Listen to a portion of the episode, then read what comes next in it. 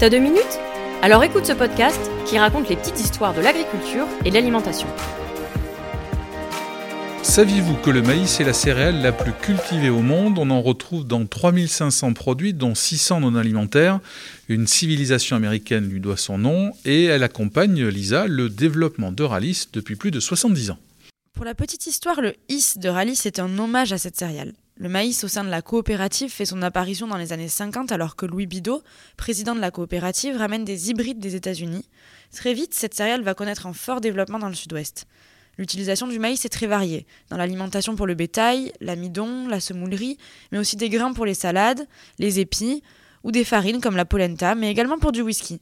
Le maïs est là où on ne l'attend pas. Il sert aussi pour des cosmétiques et des matériaux biodégradables. Chaque année, plus de 700 000 tonnes sont récoltées par les agriculteurs, puis commercialisées par les équipes de Ralis dans le sud-ouest. Près de 60% de cette récolte est exportée dans toute l'Europe pour différentes utilisations. Ainsi, les fameux poulets, canards ou bœufs du sud-ouest élevés par les coopérateurs de Ralis sont nourris avec du maïs cultivé dans la région. Si vous mangez des grains de maïs dans votre salade, ils proviennent sûrement des exploitations des 300 agriculteurs coopérateurs de Ralis et ont été transformés dans des sites landais. Sans oublier les semences de maïs produites par les 280 producteurs coopérateurs de l'IDEA.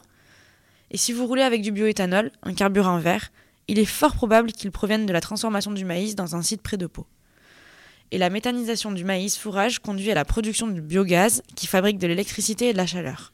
Enfin, avec le sorgho, le maïs est la culture qui sait le mieux gérer sa consommation d'eau.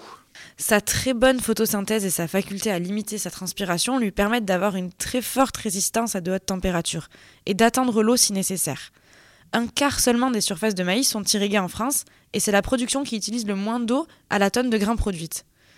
Enfin, c'est la culture qui nécessite le moins de produits phytosanitaires à l'hectare. On compte en moyenne 1,5 traitements pour une culture de maïs, contre 2 à 6 dans les autres grandes cultures. Merci Lisa pour toutes ces précisions. Retrouve-nous pour d'autres épisodes, entre autres sur Spotify, Deezer et Apple Podcast.